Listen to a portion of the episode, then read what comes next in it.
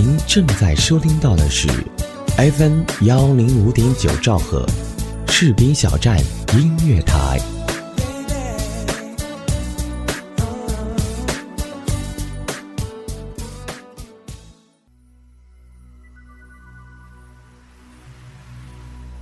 如果说天堂的隔壁是西藏，那么青海一定就在天堂的不远处。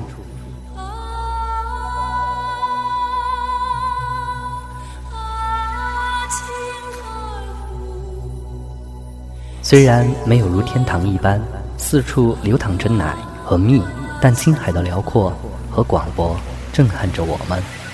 它壮美的景色和旖旎的风光。又无不令我们赞叹不已。当我们仰望神秘纯净的雪山时，心头涌起的是庄严、神圣，以及对神灵和自然的敬畏。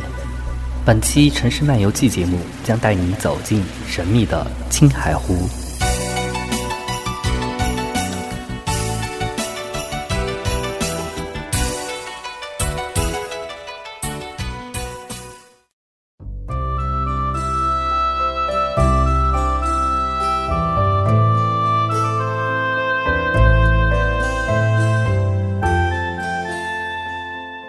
在天堂的不远处，我们一次又一次凝望着慈祥上帝的窗户，内心充满了喜悦。我们沉醉在青海的大美之中，流连忘返，已然忘却了所有的烦恼。无疑，青海是我们心灵深处最后的几块净土之一。我们不仅要问：莫非天堂也不过如此？这是我在网络上看到的一段对青海湖的评论。青海和世界屋脊毗邻，离天空最近的地方。我喜欢自由的呼吸，蓝色的心跳。这里给你你想要的感觉。青海，身未动，心已远。欢迎收听 FM 幺零五点九兆赫士兵小站音乐台，我是李小维。是的，本期城市漫游记节目，我们要带大家一起走进青海。前段时间，小维的朋友和尚和他的朋友一起骑自行车环游了青海，回来后写下了这一篇《一路修行远方的湖》。我看后也是热血沸腾，因为青海也是我神往已久的地方。在今天踏上青海之旅前，我想把这一首《最爱青海》送给我的这位朋友，以及此刻正在收听节目的各位朋友。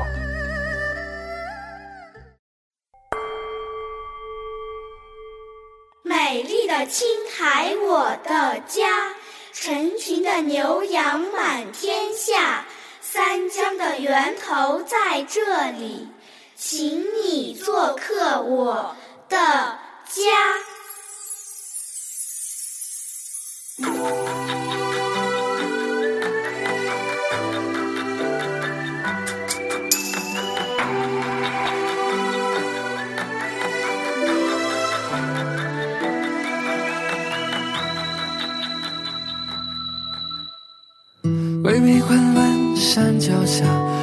心中最美的家。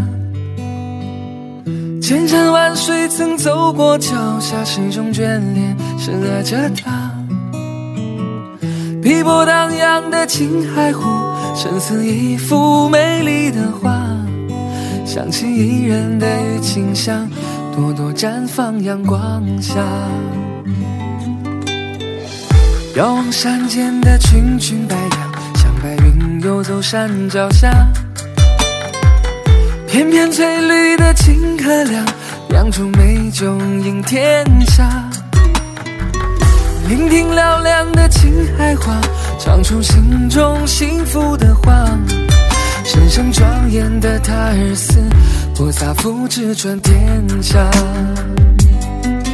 无论我走到海角天涯，最爱青海我的家。清澈甘甜古老三江源，默默哺育我长大。无论我走到海角天涯，最爱青海我的家。勤劳善良淳朴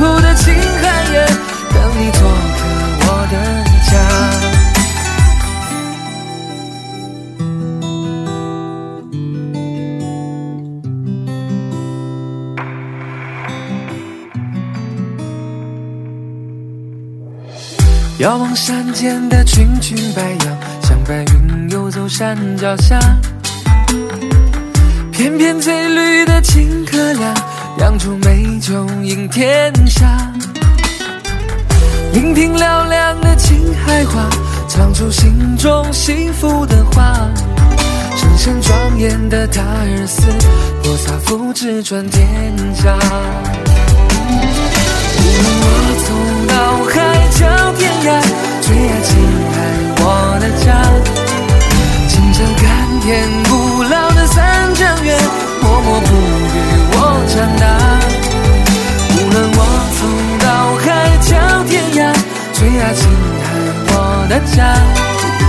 清了善良淳朴的青海人，等你做客我的家。无论我走到海角天涯，最爱青海我的家。清澈甘甜古老的三江源，默默哺育我长大。无论我走到海角天涯，最爱青海我的家。勤劳善良淳朴的青海人，等你做客我的家。无论我走到海，最爱青海我的家。清澈甘甜古老的三江源，默默哺育我长大。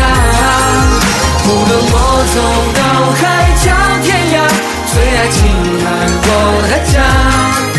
勤劳善良淳朴的青海人，等你做客我的家。勤劳善良淳朴的青海人，等你做客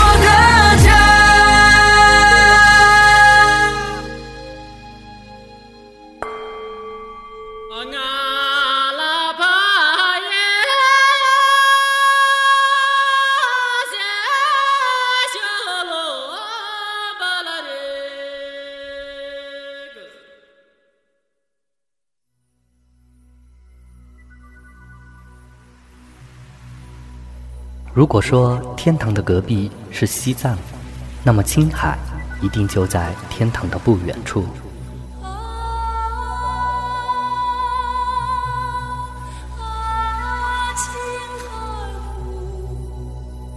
虽然没有如天堂一般四处流淌着奶和蜜，但青海的辽阔和广博震撼着我们。它壮美的景色和旖旎的风光，又无不令我们赞叹不已。当我们仰望神秘纯净的雪山时，心头涌起的是庄严、神圣，以及对神灵和自然的敬畏。本期《城市漫游记》节目将带你走进神秘的青海湖。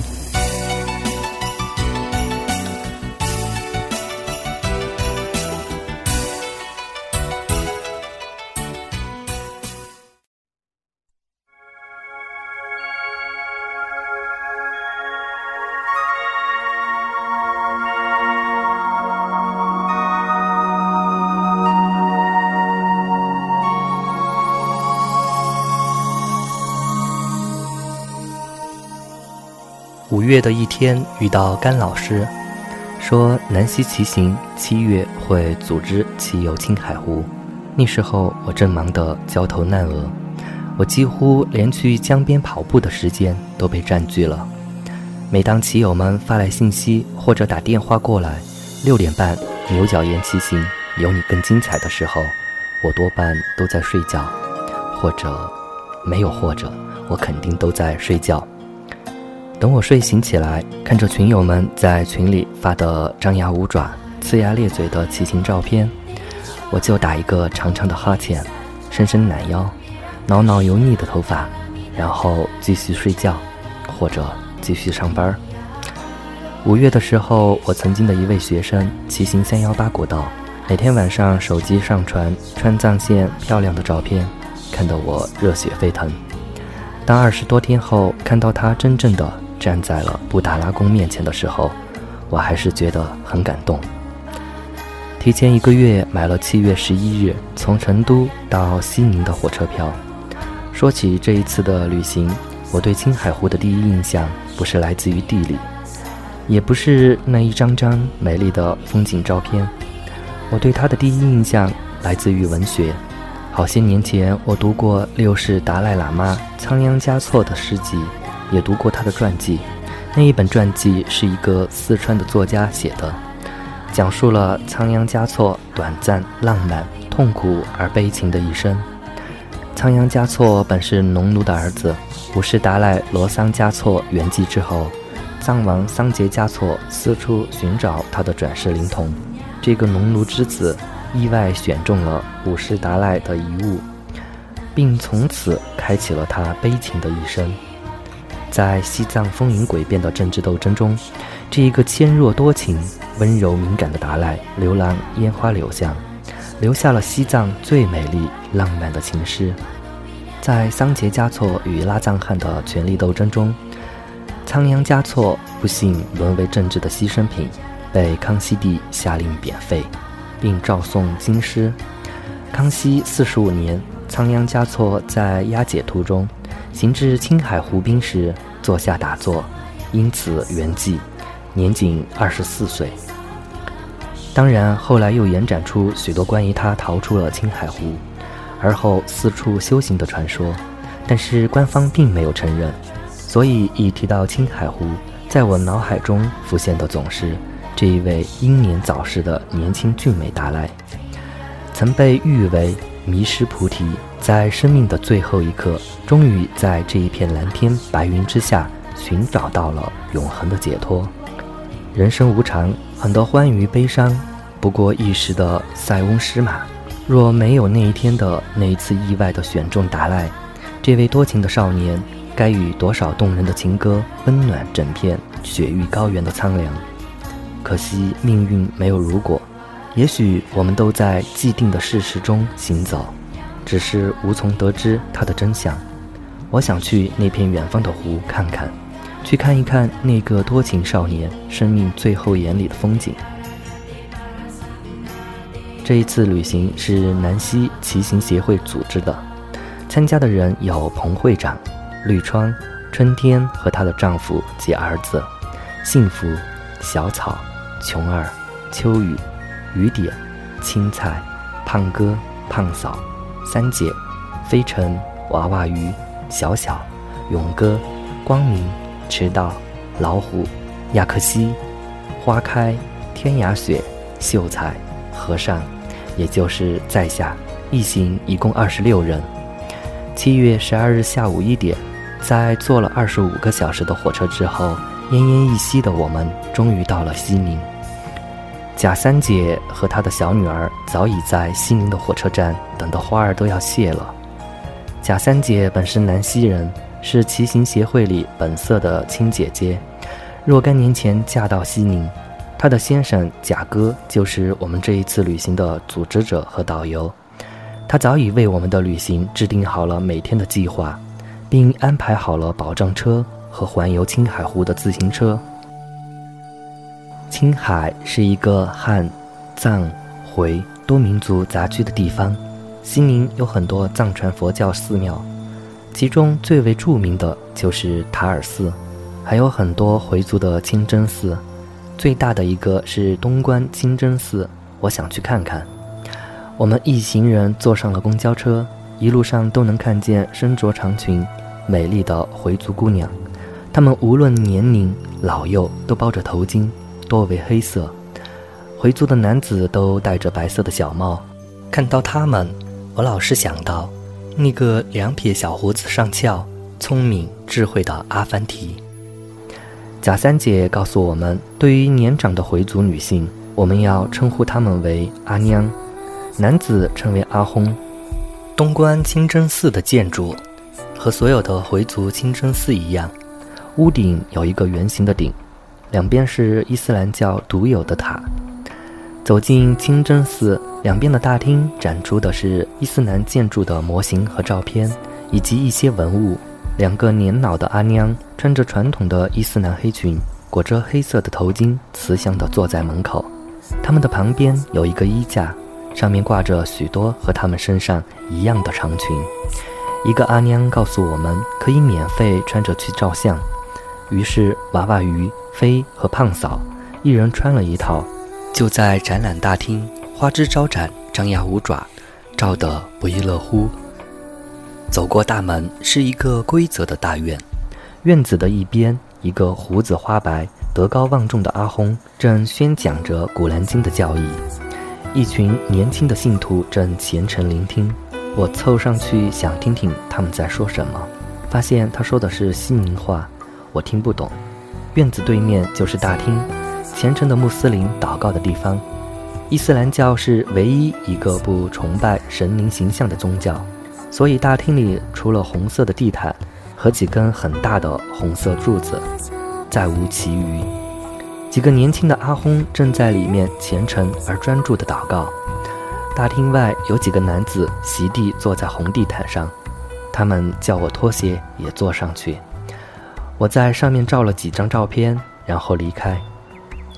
此后，贾三姐又带我们去逛了西宁最繁华的西街，那里的手工艺品琳琅满目，人流如梭。在那里，我们吃到了青海地道的牦牛酸奶，味道浓郁，我们都觉得好喝。在回旅馆的公交车上，天色阴暗，大雨倾盆，雷声隐隐。西宁是一个干旱少雨的地方，像这样的大雨实属少见。我们都在担心待会儿下车会不会被淋成落汤鸡。结果下车的时候雨却停了。晚上在一家四川老乡开的餐馆吃过晚饭，选好自行车回到旅馆，天已昏暗，洗漱睡觉。七月十三日，正式开始了我们的骑行。青海湖是我国最大的高原咸水湖，海拔三千多米，最高的地方达到三千七百多米。之前大家都在担心会不会高反，于是以雨点为代表的同志们天天喝红景天，他们你一杯我一杯，喝得脸上红霞飞，喝得即使骑上月球都不会高反。海拔高。自然日照强烈，传说有人从青海湖归来被要求出示非洲的护照，还有人意外的在青海湖边拍到了刚果的黑猩猩的照片，后证实是一位没有擦防晒霜的驴友。为了不把自己晒成木乃伊，我把自己包成了木乃伊，其余骑友也不留余地的从上到下把自己包裹得严严实实。等在出发点照相的时候，基本分不清谁是谁，只见到一群五颜六色的木乃伊归来。我在想，如果我们就这样出现在南溪的某一银行，会不会引来一大群荷枪实弹的特警，将我们拖出去就地正法？不远处的青海湖像一颗碧绿的翡翠，深嵌在地平线上，突出在视野里。天空蔚蓝，蓝天上朵朵白云飘荡。我们就这样骑行在明晃晃的日光里，成片的油菜花散发着特有的香味。勤劳的养蜂人在草原上支起了一个个的帐篷，路边摆着他们辛勤收获的蜂蜜，准备卖给游人。我走进去看过那些油菜花，花株很矮，应该还不到四川油菜花的一半，花瓣儿也小，颜色深黄，应该结不了多少菜籽。感觉它的观赏价值。远高于它作为农作物本身的价值。湖边居住的藏民经济意识浓烈，进油菜花地照相也要每人十块钱。更让揪心的是，一路糟糕的厕所，藏民们就地挖一个坑，一次一块钱。我在盘算着，这一趟骑行下来，估计上厕所都要花费不菲。结果我都绿了。后来发现，连这样简易的厕所也是凤毛麟角的奢侈。多数时候，我们都在茫茫草原上，像孙悟空在如来佛祖手掌上到此一游。第一天上午的骑行，甲哥开道，勇哥断尾，我们在其中骑成了一条直线，勇往直前。骑行在社会主义的康庄大道上，奔赴那毛主席好像红太阳。中午在骑到二郎剑景区的时候，突然发现我们已经骑过了中午订餐的地方。大家就在原地晒了近半个小时，饥肠辘辘、望眼欲穿地守望着保障车的到来。保障车终于在众人眼巴巴的注目中，像个大腕明星一样姗姗来迟。午餐后，青菜、琼姐等一行人选择了坐车，我们则继续往前骑。今天的目标是到黑马河。就贾哥之前给我们的旅行安排来看，全程八十八公里，应该问题不大。我们再一次把自己全身包裹得像粽子一样开始上路，一路风光旖旎，风云突变，大风起兮，尘土飞扬，我们全都逆风而行，感觉《西游记》中的芭蕉扇也就这个力量。我们的速度一慢再慢再慢，慢得我都不好意思说我在骑自行车，我以平时散步的速度跋山涉水。而且感觉体力不支，本来来青海的前一天胃痛不已，在火车上吃了老干的灵丹妙药，才略微恢复元气。在吃过几顿高原夹生饭后，实在难以支持，于是最后十多公里，我内心不甘地上了保障车，一脸沮丧。于是，在空间和朋友圈同时发了这么一条说说：我以为我好牛叉。结果骑了六十多公里就灰溜溜的上了保障车，我这体型压根儿就不是为剧烈运动设计的。很快收到了一堆损友的回复，就你那小身板儿，天啊，你也骑了六十多公里，工字去掉吧。灰溜溜形象的说明这六十多公里你是滚过来的吧？造型牛叉就可以了，那是为什么设计的？大约上车睡觉，下车撒尿而设计。我坚强的心就是来自于他们的魔力。那一天晚上，我们就住在一户藏民开的帐篷旅馆里。一下车，小老板就上来给我们戴上洁白的哈达。太阳落下，气温骤时下降，冷风在草原上呼呼地吹拂，吹得我瑟瑟发抖。我赶紧去帐篷里换上厚厚的衣服和牛仔裤。然后站在草原上看天边绚烂的晚霞，视野广阔，万籁无声。我的脑海中忽然浮现出一首很老的歌。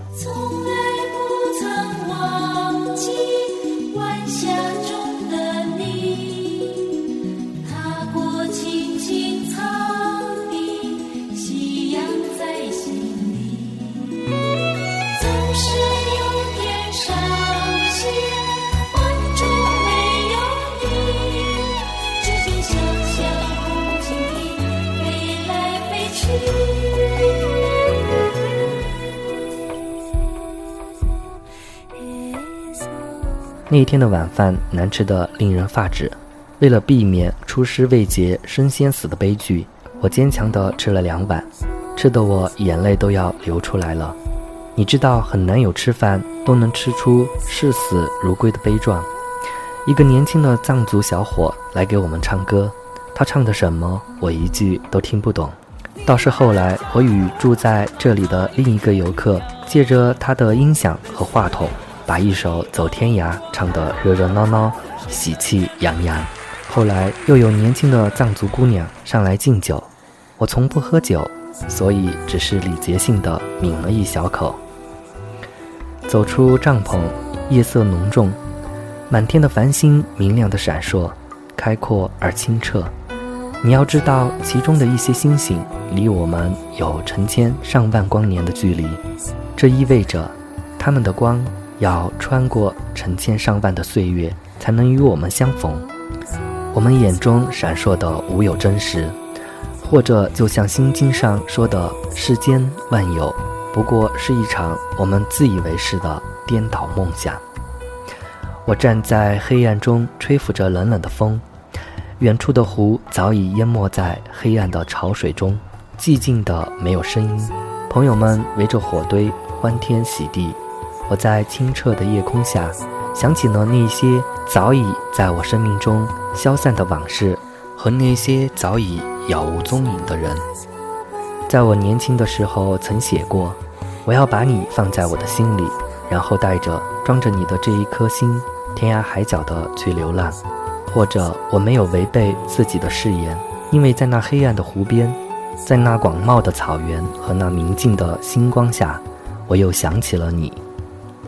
夜晚难以入睡，风把帐篷吹得哗哗啦啦的响，隐隐可以听到远处的湖水拍打着潮岸，如同在呜呜的哭泣。睡在同一帐篷下的老虎已睡得很熟，发出均匀的鼾声。这场景多像伊豆的舞女的最后。于是我的脑海中又浮现出那一个在黑暗中任泪水流淌的少年，在黑暗中，少年的体温暖着我。我听任泪水向下流，我的头脑变成一泓清水，滴滴答答地流出来，以后什么都没有留下，只感觉甜蜜的愉快。您正在收听到的是 FM 幺零五点九士兵小站音乐广播，自由聆听，无限精彩，我们就在您耳边。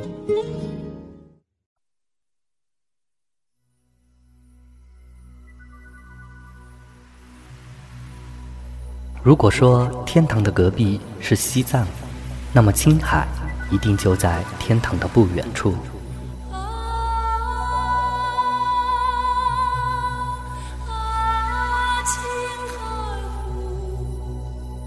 虽然没有如天堂一般四处流淌着奶和蜜，但青海的辽阔和广博震撼着我们。它壮美的景色和旖旎的风光。又无不令我们赞叹不已。当我们仰望神秘纯净的雪山时，心头涌起的是庄严、神圣，以及对神灵和自然的敬畏。本期《城市漫游记》节目将带您走进神秘的青海湖。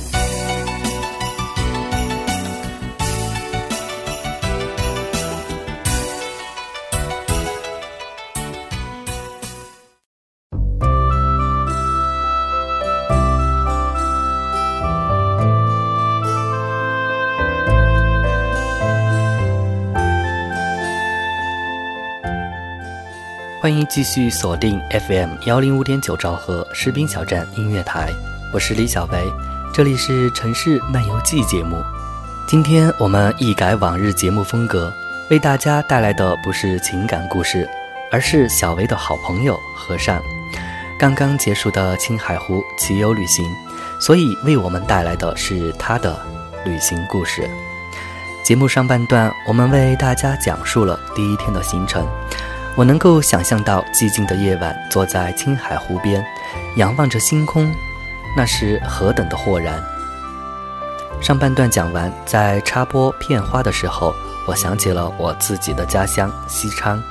这两天正好是一年一度的火把节，很怀念以前小时候和家人一起欢度火把节的场景。好吧，思绪赶紧回到节目中。其实我的朋友和尚在这一次骑游青海湖之前，我们在 QQ 上有过一次的聊天，谈到过这一次的行程。之后从他们的出发开始，我也一直在关注他们的旅行。当我看到他在朋友圈里上传了一张在青海湖边跳跃的照片时，那一刻我觉得这一次他们的行程真的算是一次心灵的洗礼。那接下来的第二天行程，他们又有哪些经历？节目继续，我们跟随和尚一起骑游青海湖。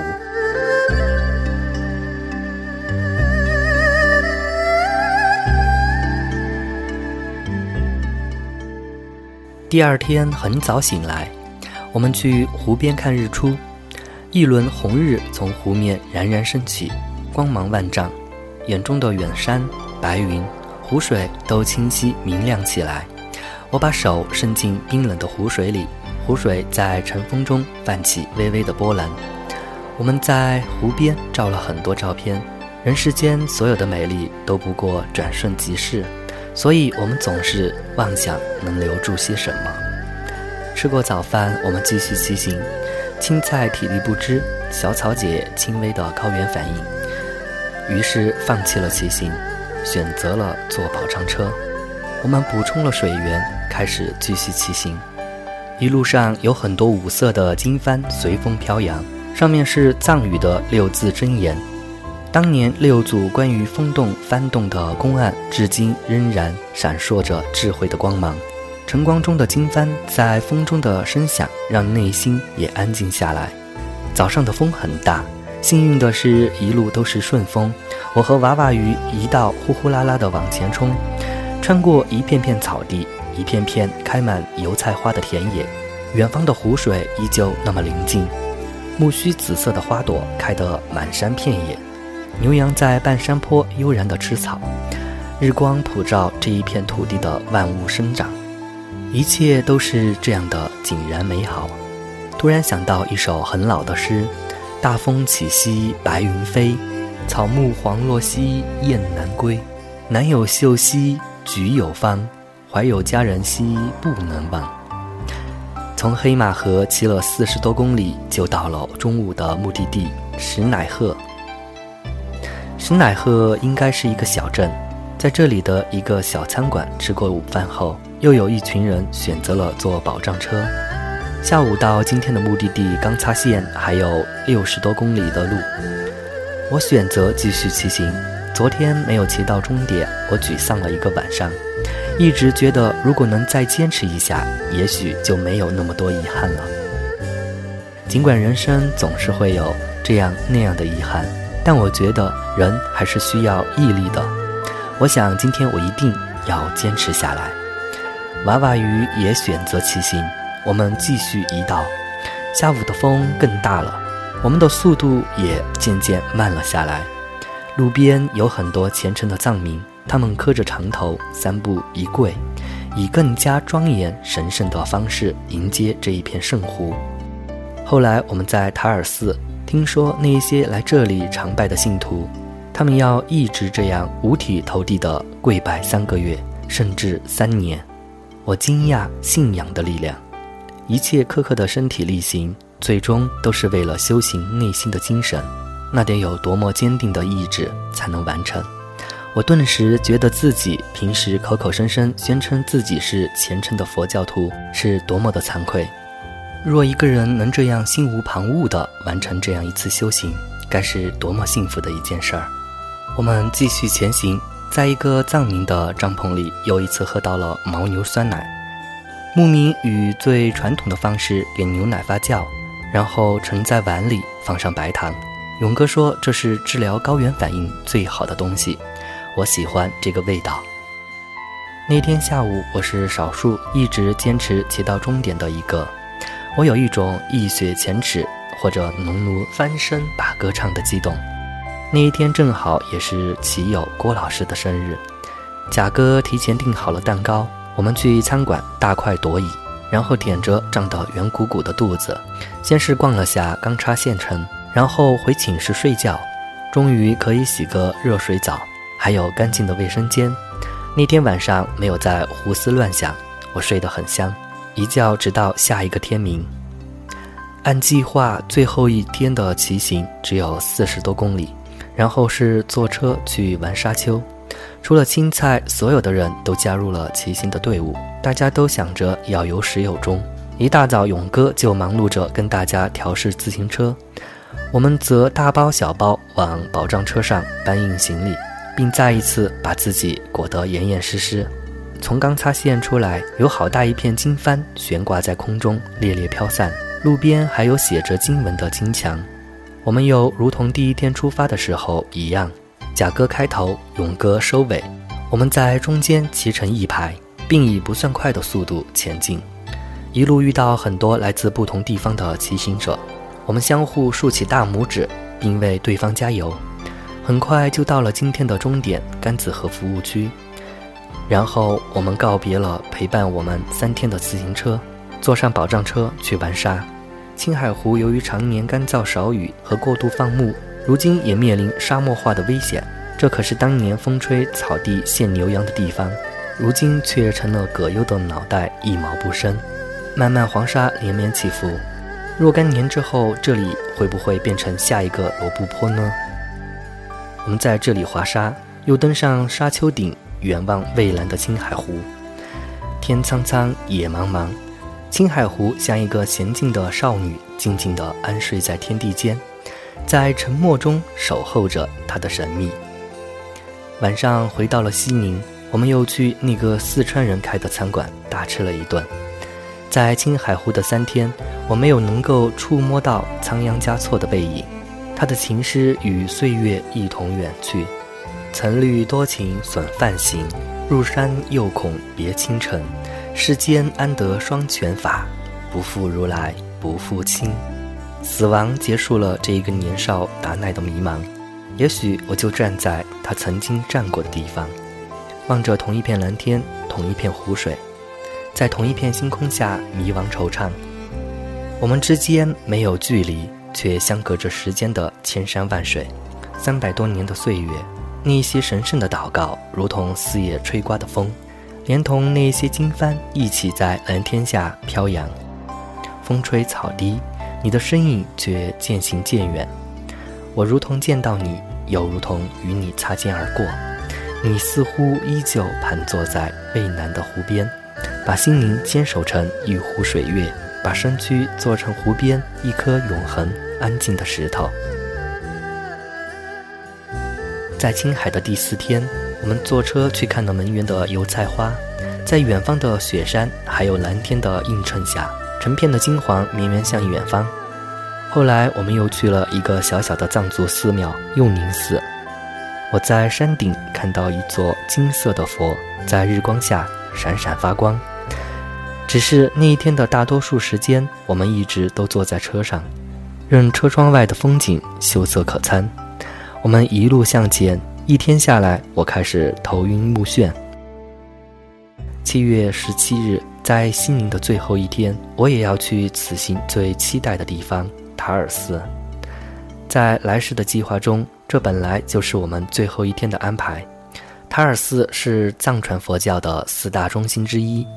是伟大的藏传佛教格鲁派创始人宗喀巴大师的诞生地，我一定要去看看。恰好那天也是回族伊斯兰的开斋节，是回族最重大的节日，上万的回民会聚集在西宁的清真寺祷告。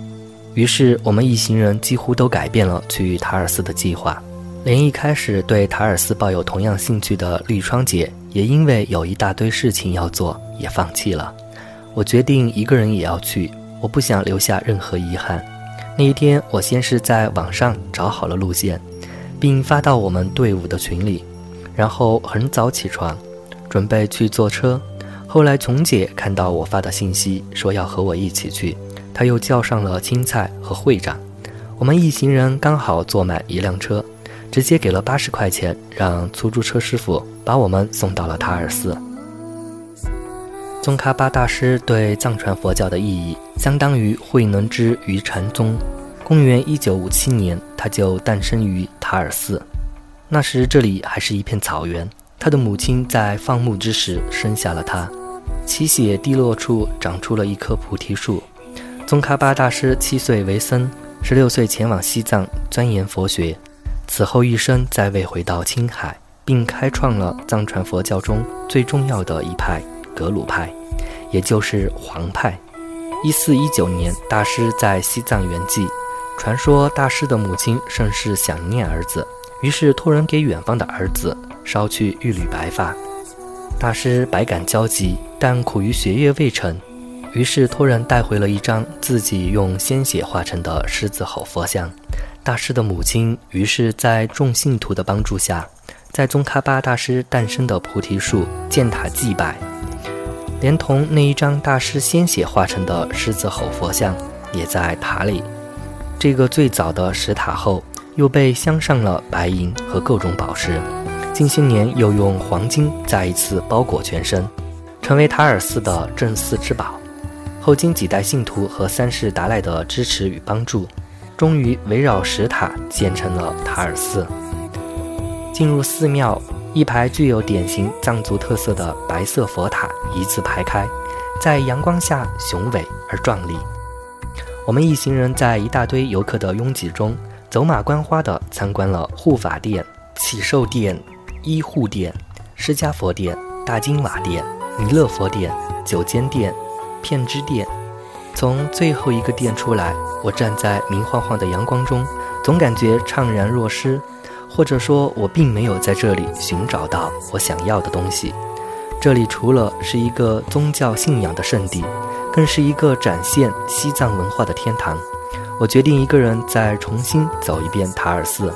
琼姐和青菜会长他们决定先行离开，我再一次走进护法殿，这里的护法神秘不示人的，所以游客都不能走进佛堂。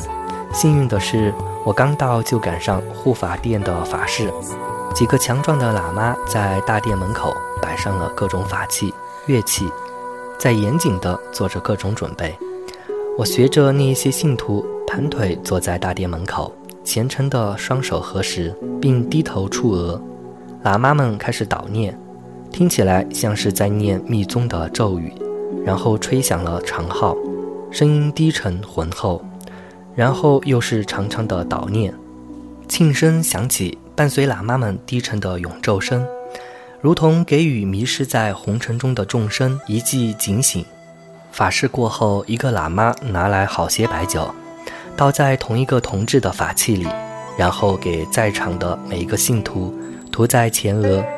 我很纳闷的是，汉地佛教一直禁酒，甚至把不饮酒作为基本的戒律之一。所以酒根本进不了汉地佛教的道场，但在塔尔寺处处可见盛酒的酒瓶，当然也可能仅仅是做法事用的。藏传佛教的造像非常的精美，而汉族的佛教造像经唐代的审美胖化后，一直呈现一种大慈大悲的厚重感，略显雷同与粗糙。而藏传佛教的塑像更具有线条曲线，眉眼细腻。胸部突出，腰肢修长，呈现女性化的特征。佛教宣扬无众生相，无男相亦无女相，这些教义在这些无性别的精美塑像中体现得淋漓尽致。藏传佛教的壁画也甚是精美，鲜艳的颜色均来自天然的宝石，红色是红珊瑚，绿色是绿松石，黄色是蜜蜡，甚至黄金，磨成粉末。然后那些虔诚的僧人精心画在画布或者墙上，画在画布上就是唐卡，这也是他们修行的一种方式。他们以这一种方式向佛祖诉说着他们内心的虔诚。塔尔寺最古老的壁画保存在弥勒殿里，距今已有四百多年的历史，大约绘制于明末清初，佛像依旧清晰而精美。岁月在古老的壁画上刻下斑迹的印记，在那些时间所触摸过的印记中，如同深埋了很多秘密，只是从不对人诉说。一代又一代的修行者，默默地从壁画前走过，来了又去，无有痕迹。壁画上的佛祖依旧谦卑而庄严，生命流转，佛法永恒。那渺渺的酥油灯给昏暗的佛堂带来一丝光明。让一切显得更加静谧而悠远。当我独自从塔尔寺出来，日光依旧明媚地照耀着这个世界，我突然又记起佛祖最基本的教义——因果。前世今生，万间万物，不过都在因果这个巨大的回环中，有无例外，善恶到头终有报，只争来早与来迟。我们都要好好。把握今生。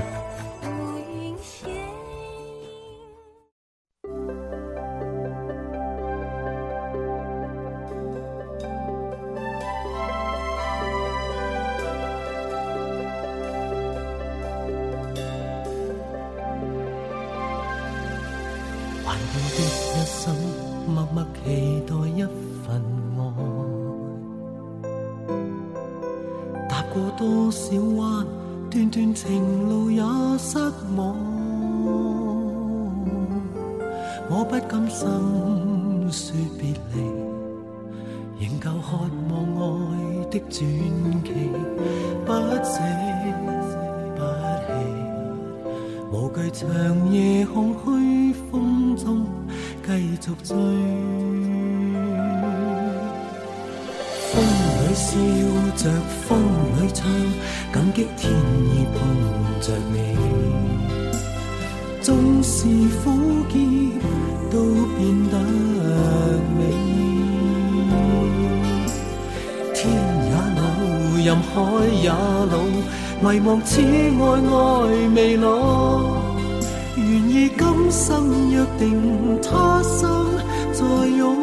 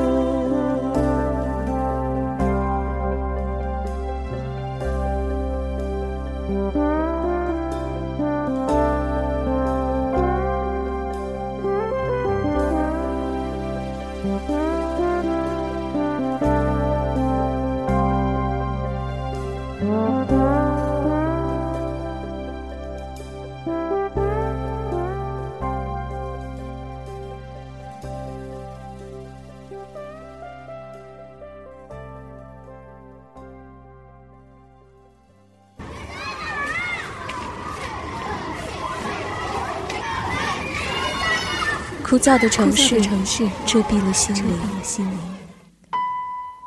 沉闷的生活，束缚了脚步。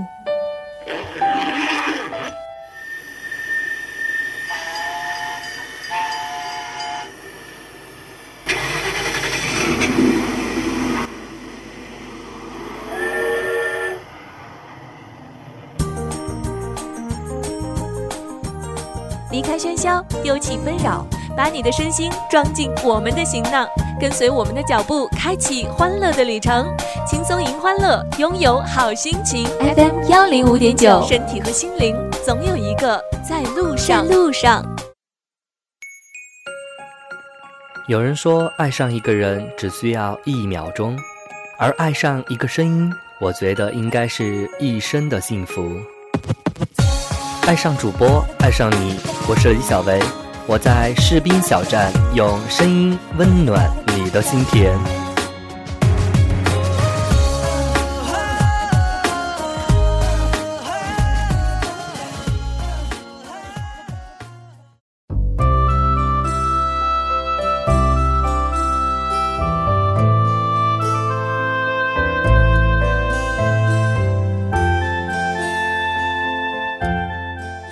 这里是 FM 幺零五点九兆赫士兵小站音乐台，您正在收听到的是《城市漫游记》节目，我是李小维。今夜的节目，我们为大家特别制作了这一期《城市漫游记》旅游版。关于青海湖的这一段旅行，就为大家讲述完了。我想，关于青海湖的更多故事，期待听众朋友们你们的探索与发现。如果您也有同样的话题想与我分享，欢迎在节目的评论里分享您的心情，或者在公众账号中搜索李小维，把你的故事告诉我。同时，也欢迎大家加入我的节目听友互动群三六六零二八九二五，也可以关注我的微博 nj 李小维，给我留言，您就有机会获得小维在下一次旅行时从旅游目的地为您邮寄出的当地明信片。期待节目中下一个讲述的是你的故事。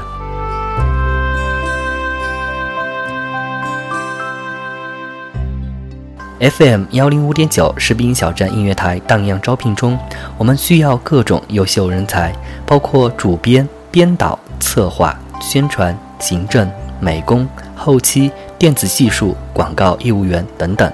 同时，士兵小站文艺台、士兵小站广播剧台也在招聘主播中。如果您是配音高手，有声小说讲得棒棒的，对广播剧有一定的经验，也欢迎您的加盟。如果您热爱广播这个行业，如果您喜欢我们士兵小站这个有爱的大家庭，欢迎您随时加入我们。温暖从我给你一个微笑开始，给自己一个机会，让我们正式的对你说：“嘿，很高兴认识你哦。”有意者可以添加电台的招聘群二七七零七二零零三，全天二十四小时，我们就在您的耳边。士兵小站，我们共同的心灵驿站。今天的节目就是这样，本节目责编子恒，监制浩然，主播李小维。感谢朋友们的收听。想收听更多士兵小站音乐台的其他节目，欢迎加入我们的电台听友互动群二七七零七二九幺零以及二五五八零九三九三。当然，您还可以关注电台的官方微博或者公众账号，搜索“士兵小站音乐台”，添加关注。朋友们，今夜好梦，我们下期节目再见。